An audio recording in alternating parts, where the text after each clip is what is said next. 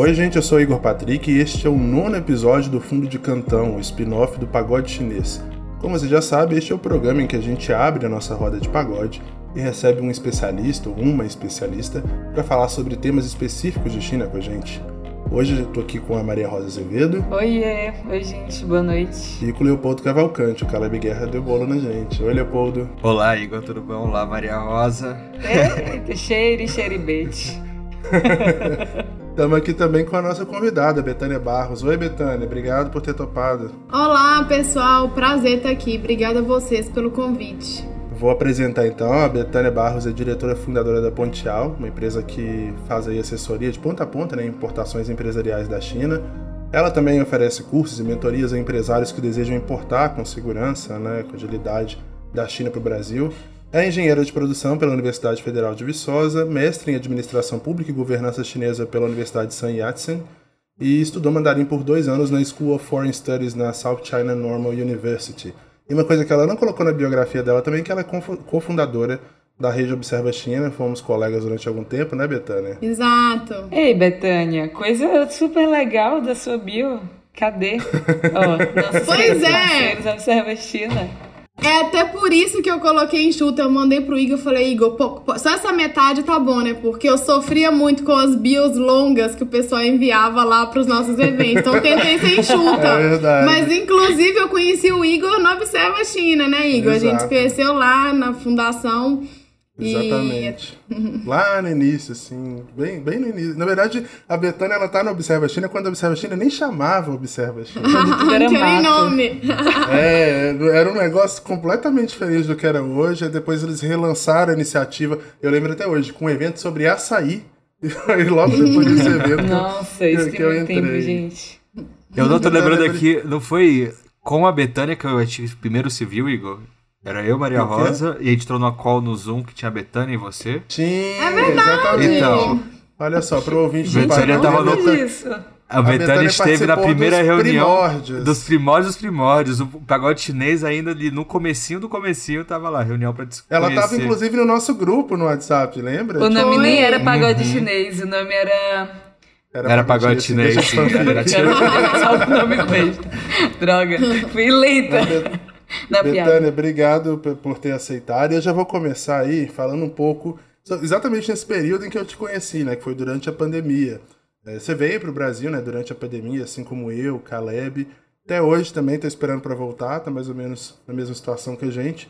Porém, você continuou trabalhando nesse período, né? Eu queria saber é, como que você acha que a pandemia, aí falando um pouco do seu lado profissional, como que ela afetou o fluxo de comércio internacional entre Brasil e China e se houve aí né, uma, um aumento, uma diminuição na dinâmica das importações e exportações. Teve algum produto, por exemplo, que começou a sair mais nesse momento que a gente está vivendo de pandemia? Claro, além dos produtos é, hospitalares, né, os insumos hospitalares. Como é que foi isso? Como é que foi trabalhar coordenando uma equipe na China no meio de uma pandemia e o que, que tem saído mais, assim, quais mercadorias os empresários brasileiros estão mais interessados nesse momento? Legal. Sim, então eu vim para o Brasil no ano passado para passar o Ano Novo Chinês, Carnaval 2020. Aí a gente teve a grande surpresinha, né, de Covid-19. E aí eu estava aqui e não consegui voltar e até hoje estou aqui e tenho agora focado muito no meu trabalho aqui da parte comercial da empresa.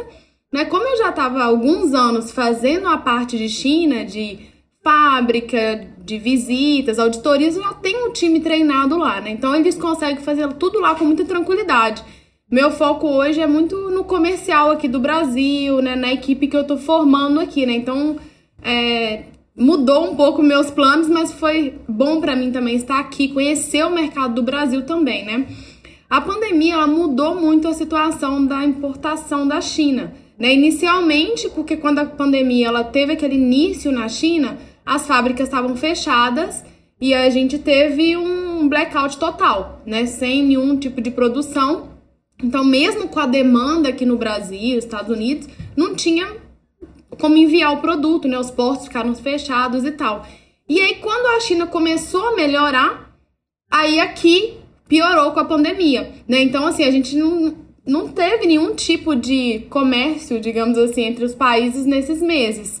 E aí, quando foi junho, que as coisas começaram a melhorar um pouco, porque aí teve também a questão do fechamento mesmo da fábrica, na China, né, dos portos, também aqui do fechamento das lojas no Brasil, que foi uma questão assim física, não tinha como funcionar. E teve a questão também da dificuldade, do, da incerteza do mercado, assim, da parte mais emocional, que as pessoas pararam de importar, né, os empresários, porque estavam completamente perdidos sobre o mercado.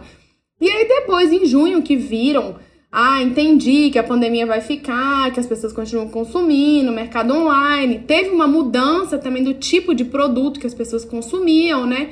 Então, assim, artigos de festa, né, de é, para consumo em local público diminuiu e vestuário também com certeza teve uma mudança. Outros que o pessoal começou a consumir mais, mas aí foi a partir de junho.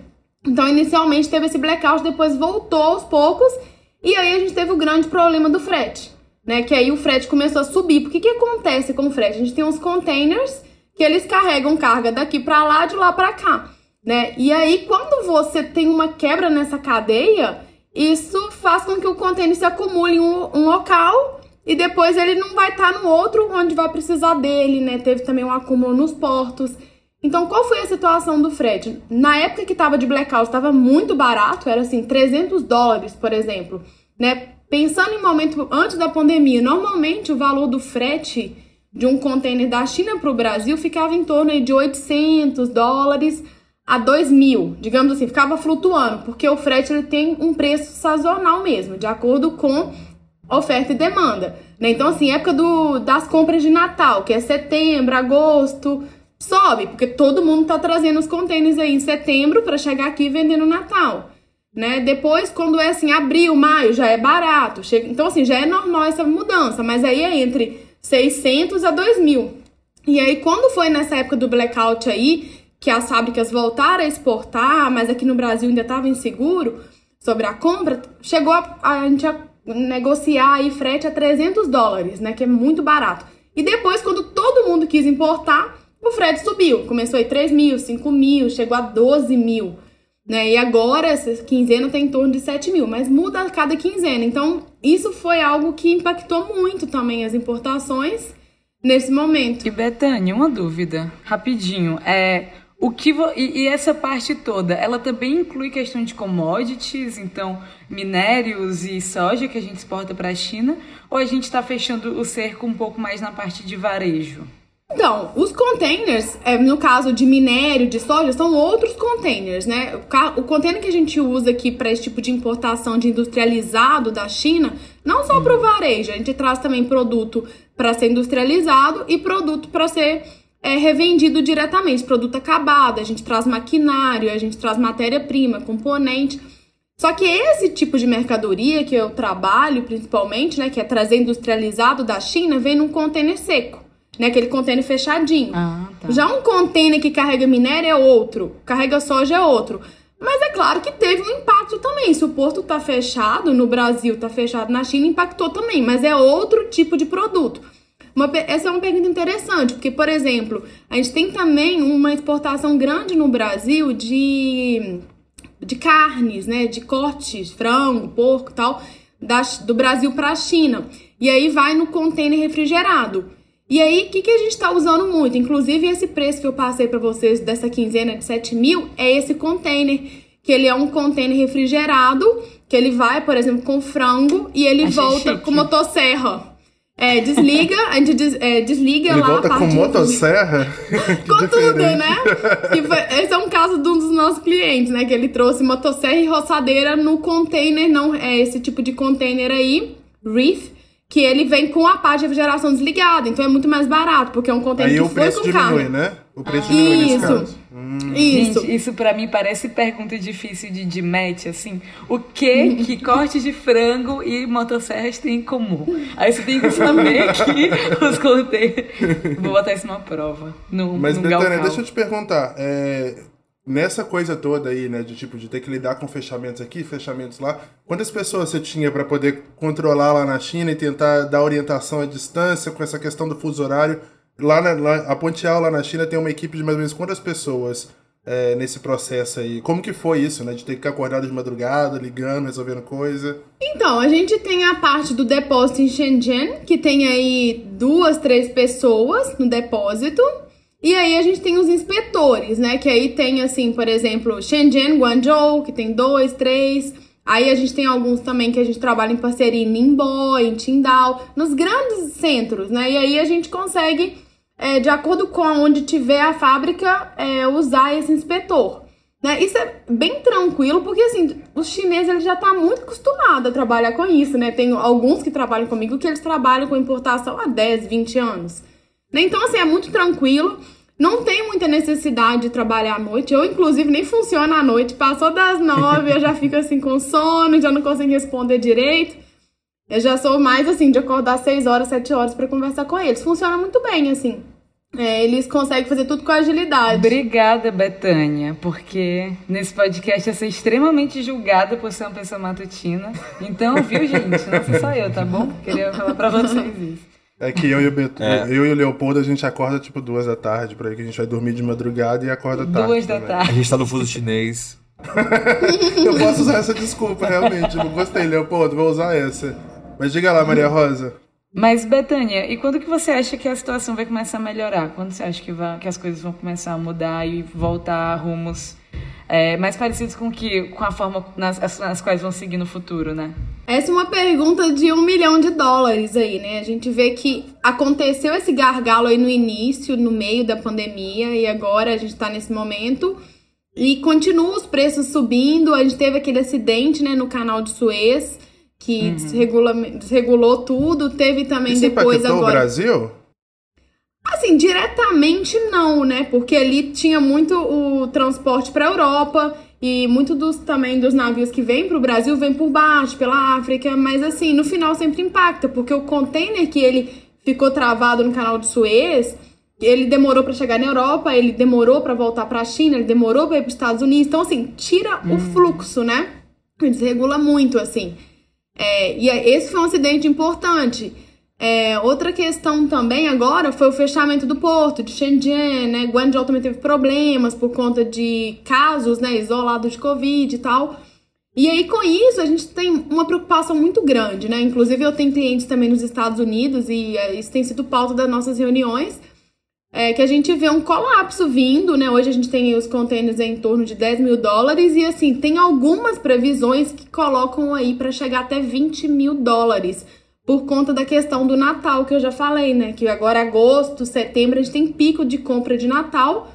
E aí, assim, tá sendo muito complicado. A gente não tá conseguindo fazer reserva de, de espaço no navio com antecedência. Tudo assim, ah, se for para agora 10 mil. Não, se for para agora 15 mil se for para daqui 40 dias é 10 mil. Eles não querem dar o espaço agora. Então, assim, tá tudo muito complicado e se fala em colapso aí nesse sistema. E algumas previsões estão que essa situação pode vir a normalizar só a partir de 2023.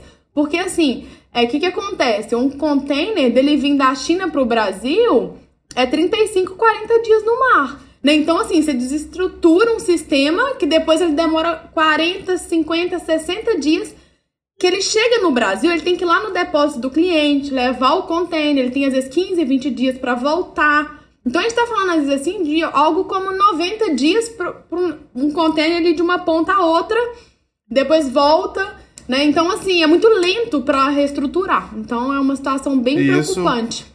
E isso com certeza vai ter um impacto bastante significativo no preço final do que a gente paga aqui no Brasil, né? Já que muita coisa, se não é o produto acabado, é, pelo menos os insumos para produzir muita coisa vem da China, né? Então, sinais complicados aí. Eu fiquei bastante assustado quando você falou chegar até 20 mil dólares e demorar numa, até dois anos para regularizar. Um negócio que é assustador. Exato. Quem vai sofrer no final sempre vai ser o consumidor final, que ele vai ter que pagar mais caro e claro que quem tá vendendo às vezes vai passar a vender menos, né? Então ele não vai ter a mesmo, o mesmo mercado que ele tinha antes. É preocupante mesmo, mas são previsões, tomara que estejam erradas, né? E eu ia perguntar até sobre isso também. Essa questão de não conseguir é, marcar os lugares e tudo. Está é, tá afetando mais o Brasil ou globalmente, por exemplo, diversos países também não estão conseguindo é, marcar esses espaços e alugar esses containers para o Natal? É uma crise global, assim. E principalmente, tipo assim, Estados Unidos, né? Que é o maior mercado consumidor, que mais uhum. envia container. É pro, é pro mundo todo, assim, não é uma coisa isolada do Brasil, Europa também. E, Betânia, agora também complementando. É, a gente vê que tem muito brasileiro indo para a China para aprender modelos de negócio, né? Isso em diversos aspectos da economia e do mundo dos negócios como um todo, porque tem muito tipo de inovação realmente que começa na China, né? E aí tem vários motivos que, que fazem com que isso aconteça.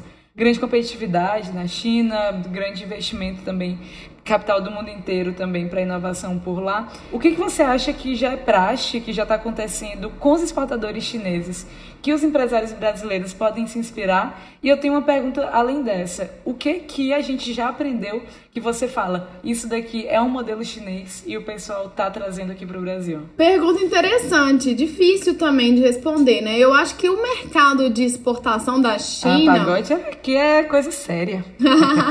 Na vanguarda, né? Eu vejo que assim, o mercado de exportação, ele é muito ainda tradicional, assim, né? Na forma como faz negócios, é, na forma como eles é, comunicam, né? Assim, eu não, não vejo grandes inovações dos exportadores, mas a gente tem inovações, por exemplo, de ferramentas como o Alibaba, que conecta os é, fornecedores na China aos compradores no Brasil. Né? Então, eu acho que é bem interessante a forma como eles estão adaptando a ferramenta que vende para o mundo todo. E eles vão desburocratizando também, tentando atender de, da melhor forma possível as especificidades do mercado brasileiro. Então, nesse sentido que eu acho legal ver. Né? O próprio Alibaba também com as grandes empresas do grupo, né? Como eles fazem no Taobao, no AliExpress, no Cainiao. É, como que é diferente, como que todas as empresas estão de alguma forma entrando aqui no Brasil, né? O Cainiao, o AliExpress, é o próprio Alibaba. É, então, eu vejo que talvez tenha alguma forma de aprender com isso. E eu vejo já essa tendência de, por exemplo, na Americanas, na Magalu, de pegar esses modelos de negócio, mas muito para o varejo também, né?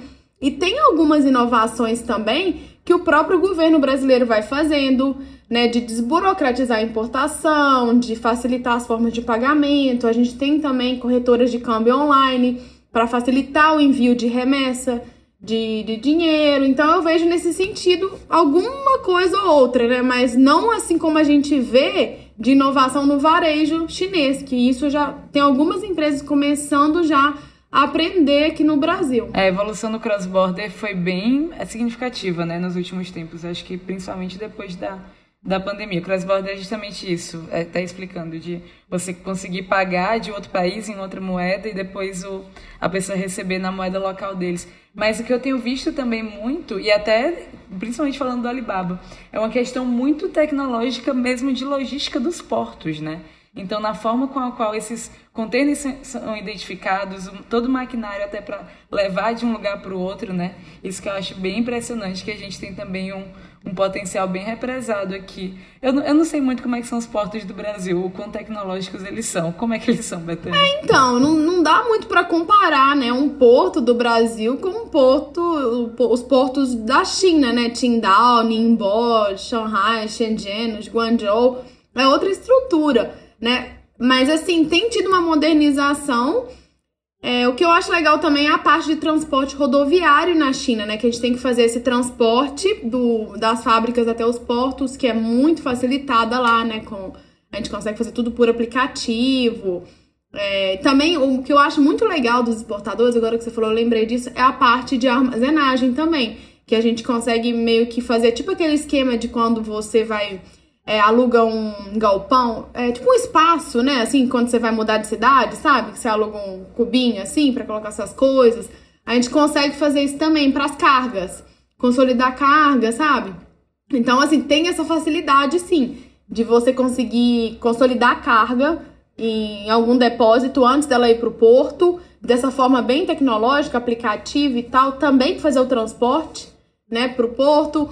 É, por Xangai é um tanto porto quanto os aeroportos lá de exportação também é tudo muito digital, né? Os arquivos, então é, é uma tendência que tem na China, mas o Brasil também tem tentado. Eu acho que a Receita Federal no Brasil ela é muito da vanguarda, assim, né? Ela é, é diferente do resto do Brasil. Acho que até porque a, o leão tá aí querendo ganhar a parte dele, né? Então faz de tudo para ser eficiente. Uau, eu achei essa frase inovadora. Nunca é tinha ouvido. é certo para poder conseguir pegar meus pacotes que estão chegando da China aí, porque tá danado para conseguir pagar os impostos. Inclusive foi a Betânia que tava me ajudando aí a tentar desvendar como que eu vou receber minhas caixas das coisas que ficaram lá, porque é complicado o negócio, se você não entender muito bem da burocracia, você não consegue fazer sozinho, não. Quem tem amigo tem tudo, né? É, tem um sistema que é o Radar Siscomex, né? Que é para que ele regu... tá tudo de importação e exportação tá ali, né? Essas exportações aí que você faz empresariais, assim, essas importações maiores, de mais de 3 mil dólares por navio e tal, tudo tá ali, que é cruzado também com as informações do Banco Central. Então, assim, o container que chega para você tem um valor declarado que bate com o tanto que você fez de pagamento. Então, assim, tem uma inteligência muito grande do governo que é recente, assim, tipo, dos anos 2000 para cá. Agora eu não tô lembrando exatamente o ano, mas tem tido essa inteligência do governo também em base de dados né? Para saber assim, ah, então você está comprando, é, por exemplo, esse, essa lâmpada LED por 5 dólares, aí o outro declara por 2, eles conseguem ter essa inteligência para já ver anormalidades ali, né? Interessantíssimo. Betânia, muito interessante essa parte. Até assim, alguém como eu que nasceu na cidade portuária como Fortaleza, acompanhou lateralmente muito o movimento dos barcos, assim, chegando, indo embora. E tem até algumas histórias que eu não vou poder contar aqui ao vivo com minha mãe, que ela trabalhava com essa alguma parte relacionada a isso. eu não vou poder falar muito sobre isso, depois a gente conversa. Mas assim, As aproveitando do Mucuripe, né, Leopoldo? Era mais assim, é, os desvios tributários do Mucuripe mesmo. Mas assim, eu vou mudar um pouco de assunto e fazer uma pergunta aqui mais geral. Importar da China para o Brasil é realmente só para quem tem muito capital inicial para investir em grandes quantidades? Interessante essa pergunta. É, esse, assim, eu acho que esse é um mito, assim, que no meu trabalho eu sempre tento mostrar isso para os importadores, né?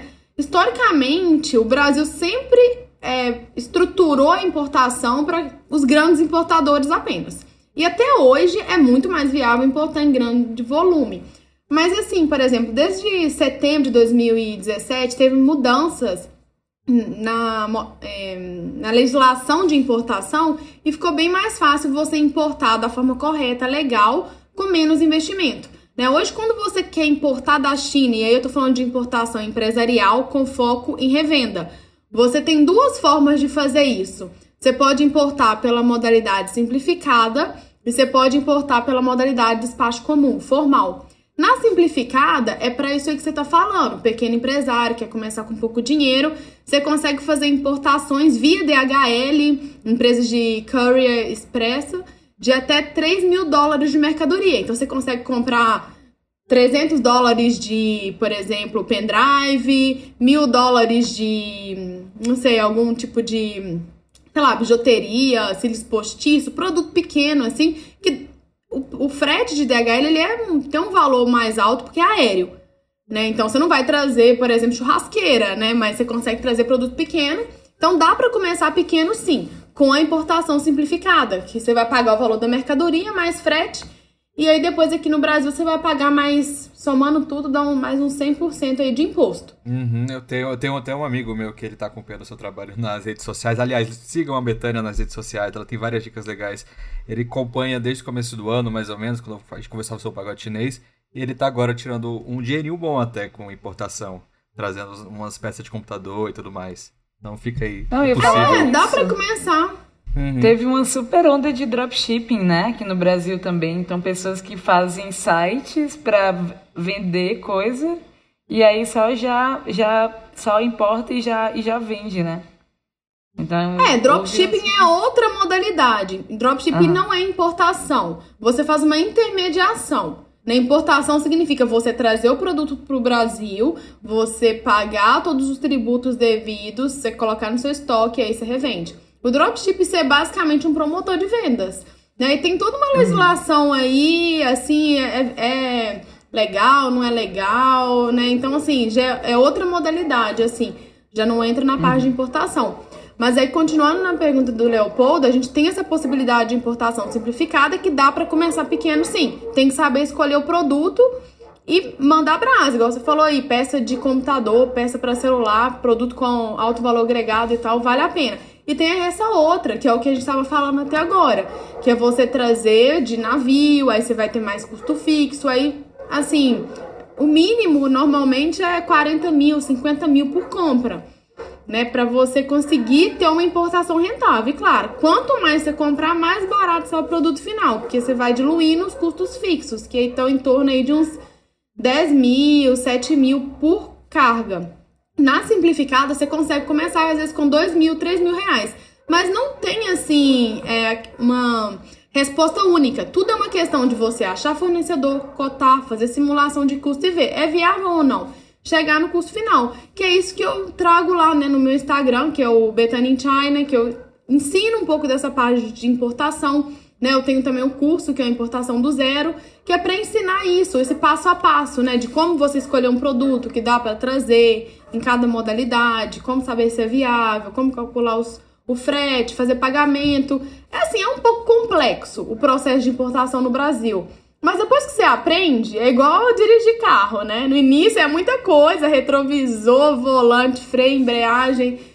Mas depois que você aprendeu, que fica natural. Então é importante começar, começar pequeno, eu acho que é melhor. Dois mil, três mil reais. E depois você vai escalando. Todo mundo começa pequeno mesmo, né? Teve cliente meu que começou aí trazendo pelo AliExpress, pelo CPF. E legal. E aí ele viu que não. Ah, eu quero Betânia, mudar o nível do você jogo. Você compromete, mulher. Não, mas ó, não eu, fala eu não tô isso. falando nome. Não, mas deixa eu falar a verdade. Ele chegou pra mim, ele já tinha esse passado obscuro, tá, gente? Eu conheci ele. Eu, aí eu falei com ele assim: vamos legalizar? Eu mudei a vida dele. Alô, eu Polícia ele a legalizar. Federal. E aí depois ele importou assim, quando ele virou meu cliente, a primeira compra dele era foi de 40 mil dólares, só na China, que ele pagou pra fábrica, né? Então ele gastou aí, não sei, 400 mil reais na compra. Mas ele começou no AliExpress. Então quem começou no AliExpress, para agora e vem Vem, vem comigo que eu vou ajudar a fazer do jeito certo, pagando imposto pra Receita Federal, hein? Better Call Betânia, então. Eu quero fazer uma seriada. Better Call Betânia, exatamente. Levando pra Eu acho que a legalidade. Polícia Federal tem que dar um prêmio pra Betânia depois disso. Olha Receita como ela quer que Federal vocês recebam. Dedução do imposto de renda que eu vou querer. É, falando desse pequeno investidor, né? Acho que ótimo isso que você trouxe sobre essa possibilidade. E eu acho que isso casa muito também com um outro fato que a gente tem visto, que é as pessoas têm começado muito a começaram a surgir diversos cursos, né? De aprender a negociar com chineses. A gente falou no, no Fundo de Cantão passado sobre esse aumento nas pessoas estudando mandarim, mas deu para ver também muito desses cursos mais formais mesmo, que falam de guanxi, que falam de como que como é o pensamento do chinês na hora de fazer negócios, né? É, pela tua experiência, realmente os chineses são muito diferentes dos ocidentais nessa hora da negociação. É, inclusive, se tiver alguma história curiosa que dê para compartilhar com a gente, né, que você presenciou aí, que consiga mostrar realmente essas diferenças, a gente sabe que é, tende a ser bem diferente, né, no, no modo de trabalho, na mentalidade do trabalho. É aquele momento do cilado. Agora quem tá com saudade do pagode chinês vai poder experimentar esse momento. Se eu contar aqui, então, ainda um episódio só desses tipos de mancada aí, né? Entre brasileiro e chinês, os dois lados. Ah, eu né? adoro, pode falar. Temos todo o tempo do mundo. Pois é, mas essa parte aí dos cursos eu realmente vi que apareceram muitos, né? Essa parte aí de guanxi, tipo, acho que é até muito subjetivo, assim, a forma como eles mostram tudo, né? Inclusive no, no meu curso, né, que é a importação do zero, que é um curso mais voltado pra prática mesmo. Eu trouxe isso, né, essa parte de negociação, e eu até cheguei a dar uma olhada que tava no Google, e eu fiquei assim, gente, mas como assim? A pessoa lê um artigo desse, eu acho que nem eu que fiquei na China quatro anos, eu não, não tipo assim, eu não consigo absorver o que tá ali, sabe? Muito subjetivo, ah, porque o chinês respeita os mais velhos, não sei o quê, mas eu vejo assim que o que seria legal desses cursos seria mais ir para a parte prática mesmo, né? O que eu vejo, por exemplo, que o brasileiro, isso não só em negociação, no dia a dia, né? Eu trabalhei também dois anos numa empresa chinesa, né? A Balkan, que é uma empresa de jogos.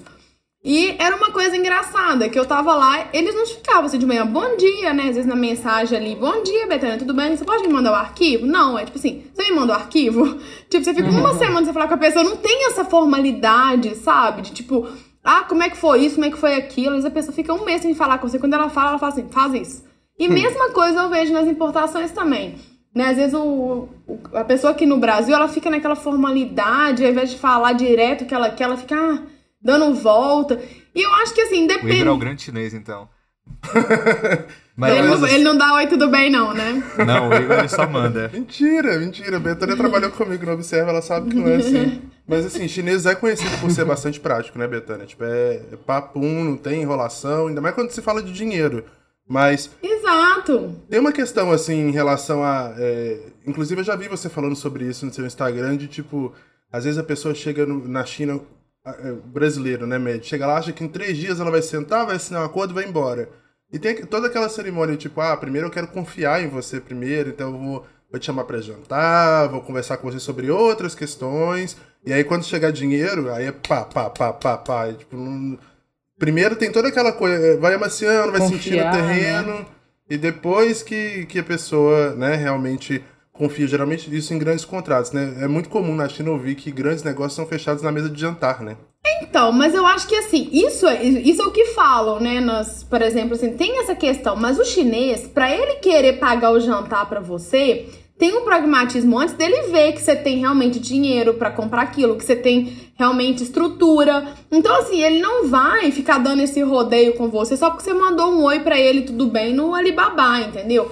Tipo assim, você tem que saber chegar no chinês de forma pragmática, direta. Depois, quando a negociação for avançando, você for pra China, ele já vê ali, né, assim, o. Já passou daquela etapa de um conhecer o outro, um já sabe dos potenciais do outro, já tá na etapa ali de firmar um noivado, né? Então, assim, eu vejo que o brasileiro, ele, ele demora, ele inventa coisa. Ah, eu sou CEO de uma empresa que tem duas, três pessoas, promete muito, sabe? Tipo assim, a maioria dos meus clientes que eu acompanho na China chega lá, ah, eu sou CEO da minha empresa, sendo que tem ele e o sócio só. Ah, porque eu quero comprar 20 containers. Não, 20 não, mas vamos falar, um container ano que vem é, vamos crescer junto, parceiro, tô começando agora. O brasileiro sempre chega muito com essa promessa. E o chinês não quer saber de um container ano que vem. Ele quer vender para você 50 caixas agora. Né? Tipo assim, vamos pôr 20% do container agora. O chinês ele quer fazer negócio agora. Ele não tá preocupado no depois, porque ele não sabe, depois pode vir, pode não vir. Então eu vejo muito isso, assim, o brasileiro ele quer exclusividade. Ah, porque eu quero combinar com o chinês porque eu vou comprar 5 mil dólares na primeira compra, mas eu quero que pensar numa exclusividade de ser o representante dele no Brasil. Eu falei, meu filho, desculpa, compra um container, mostra pra ele que você tem dinheiro, começa a fazer compra regular e você fala disso. Como é que você vai falar de exclusividade com ele? Você nem conhece o produto dele. Você tá comprando, assim, quase que uma amostra que dá pra colocar numa mala de viagem. Então, assim, isso às vezes gera um desgaste, sabe? Porque o chinês ele fica cansado daquilo. Pensa só, você tá ali no Alibaba, você tem uma empresa conceituada, bem avaliada no Alibaba, tem gente de 150, 180 países eh, mandando mensagem para você querendo comprar, né? E chega um brasileiro que já é um mercado mais pobre, digamos assim, com uma moeda mais valorizada e começa com esse tipo de conversa, sabe? Então isso assim, é uma coisa que eu tento falar com eles, ó, não precisa ficar prometendo nada. Só promete que você vai comprar e compra logo. E, e aí as coisas foram, vão avançando e você vai, vai vendo, né? Como é que vai ser.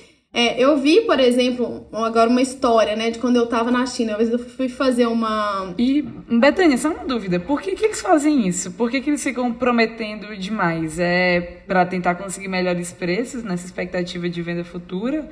Por que, que isso acontece?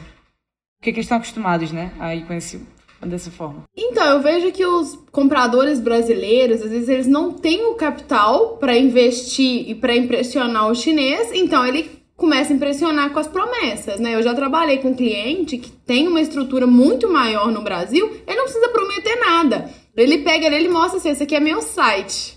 Não é só dele olhar o site, o chinês já quase que fala com ele, não, eu mando a mercadoria para você, você vende aí.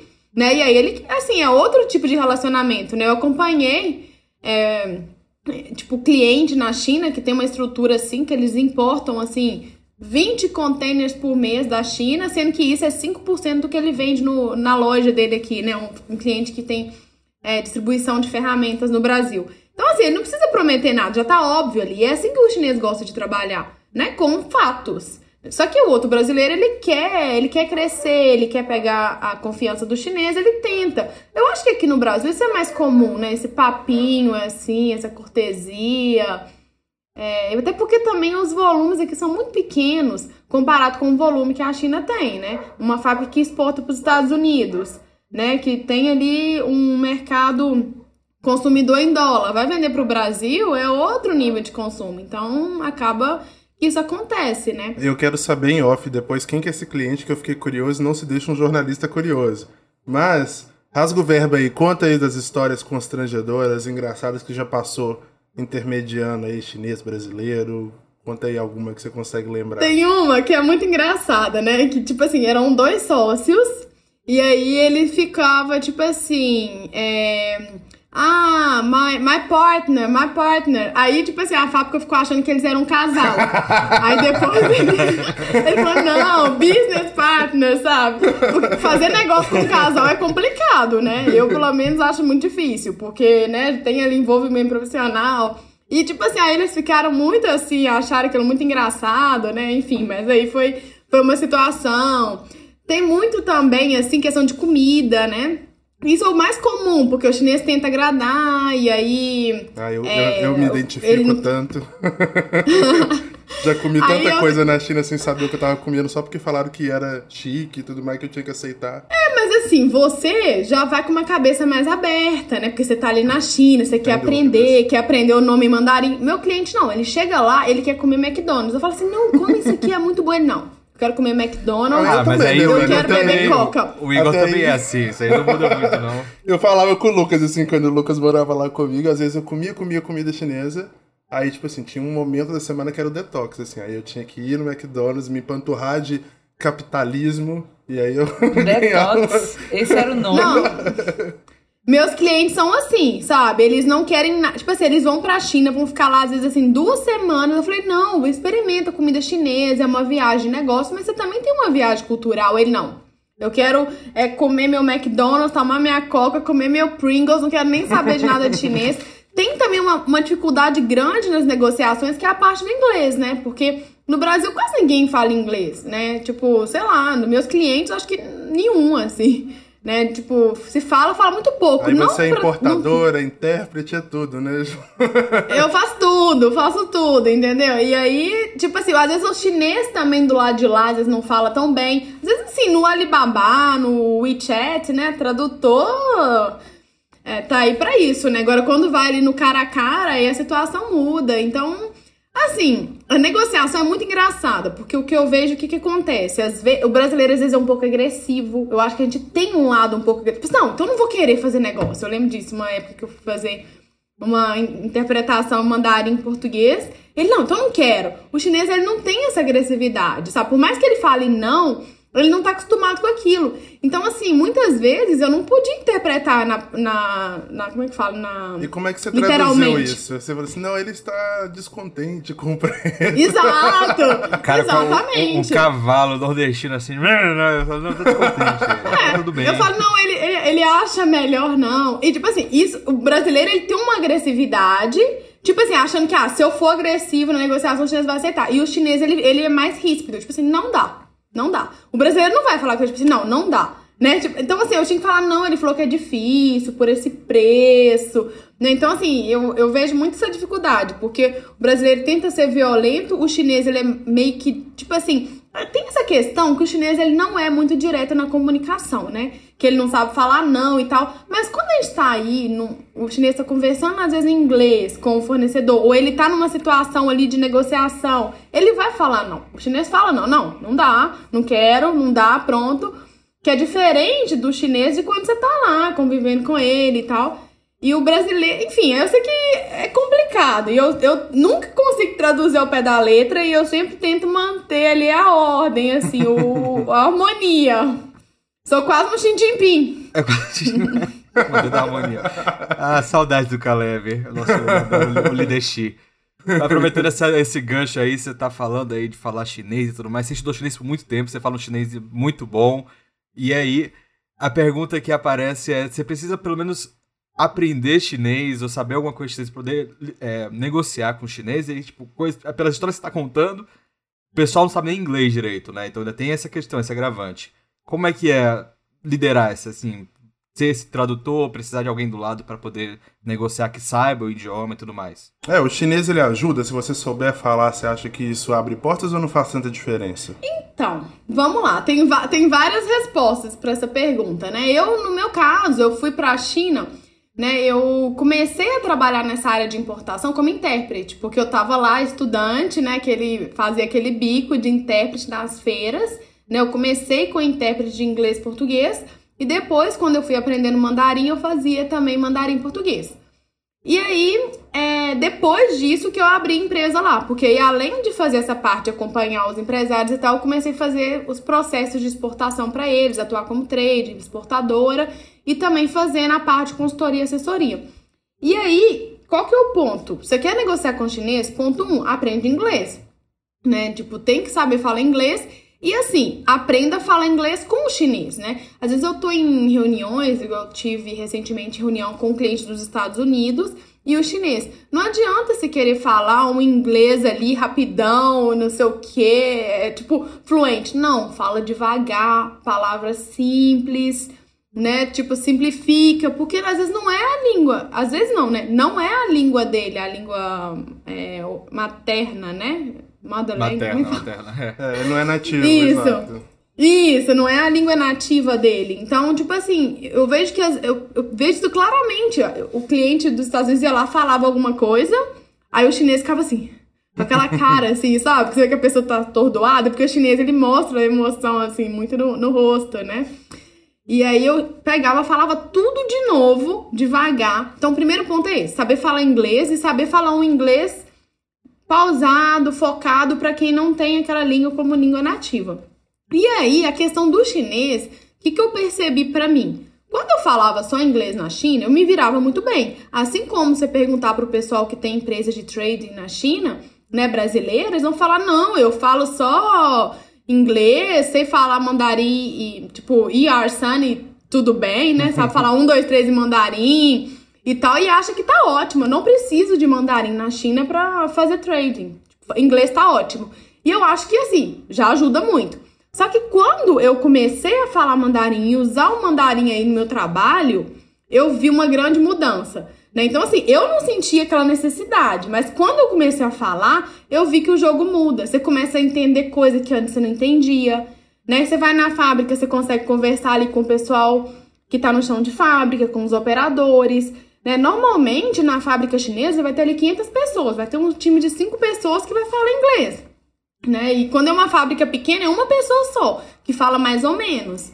Né? Então, assim, ah, você tá aqui no Brasil conversando no Alibaba, até vai. Agora, você vai pra China, você vai carregar container, você vai ter problema de qualidade. Aí sim você vai precisar do seu mandarim, entendeu? Então, principalmente quando tem problema, e também, assim, quando você quer ir para um, um, layer acima, né? Já começar a conversar mais. Por exemplo, os donos das fábricas.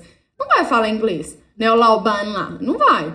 Né? Então, eu acho que o mandarim ajuda muito, mas assim, acho que é bom pra gente, né, que tá trabalhando com China, que vai morar na China, que vai ficar lá. Você quer importar da China, foca em aprender inglês e foca em aprender a vender o produto aqui no Brasil, entendeu? Acho que não, não precisa disso, de aprender o chinês. Hoje, os chineses já estudam muito inglês também, né? Eu não acho que é tão essencial assim. É, mas eu me lembro, uma vez você postou até um story sobre isso, que por saber chinês você conseguia pegar algumas pegadinhas ali no contrato, às vezes da parte chinesa, né? Tipo, coisas que estão nas entrelinhas e que de repente uma pessoa que não sabe inglês não vai conseguir pegar. E é importante nesse caso, se você não fala inglês, não fa... na verdade não, falar inglês você colocou aí como uma condição muito importante, né? Quase primordial. Mas se você não sabe chinês, você ter o, o, a assessoria de alguém que sabe falar o idioma, com certeza te ajuda a evitar muito problema, né? Principalmente quando você tá lá na China, quando você tá indo lá visitar a fábrica, entendeu? Tipo, se você não falar mandarim, você chega na fábrica, você não vai conversar com ninguém, você não vai entender nada sabe? Assim, então ajuda muito. E quando você vai avançando nas negociações e tal, eu acho que é importante ter uma intérprete. E é importante também visitar a China. Mas quando você vai, por exemplo, para Canton Fair, você consegue fazer tudo em inglês.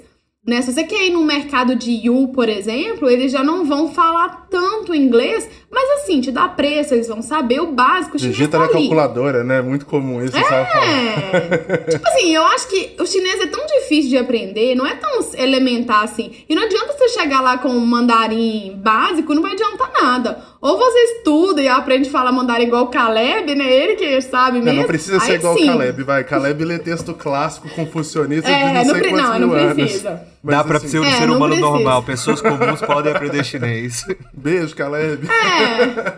É, Mas a Betânia, não basta aprender chinês, Betânia tá estudando árabe. Esse dia tava com essa cara, eu tava na minha aula de árabe lembro dos stories, eu lembro dos stories.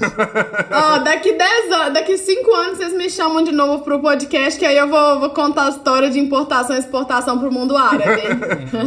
Pagode de Dubai. Ligando. China e Dubai. Bom, já encaminhando pro final, Betânia, queria fazer uma última pergunta aí, que eu acho que é um pouco geopolítica, vai. É, o pessoal tem batido muito na tecla, né? O noticiário nacional tem batido muito nessa tecla de que os ataques do presidente podem atrapalhar o fluxo de comércio para a China. Isso aí, tanto. A gente está vendo isso de uma forma mais aparente agora com essa questão de vacina, né? Mas é, no longo prazo a gente ainda não sabe como é que vai ficar. Todo caso, se você for pegar aí a, a matriz exportadora do Brasil, é, não, não fez tanta diferença, né? Tipo, o, o fluxo de comércio ele permaneceu quase o mesmo em alguma, alguns tipos de mercadoria, como soja, por exemplo, até cresceu.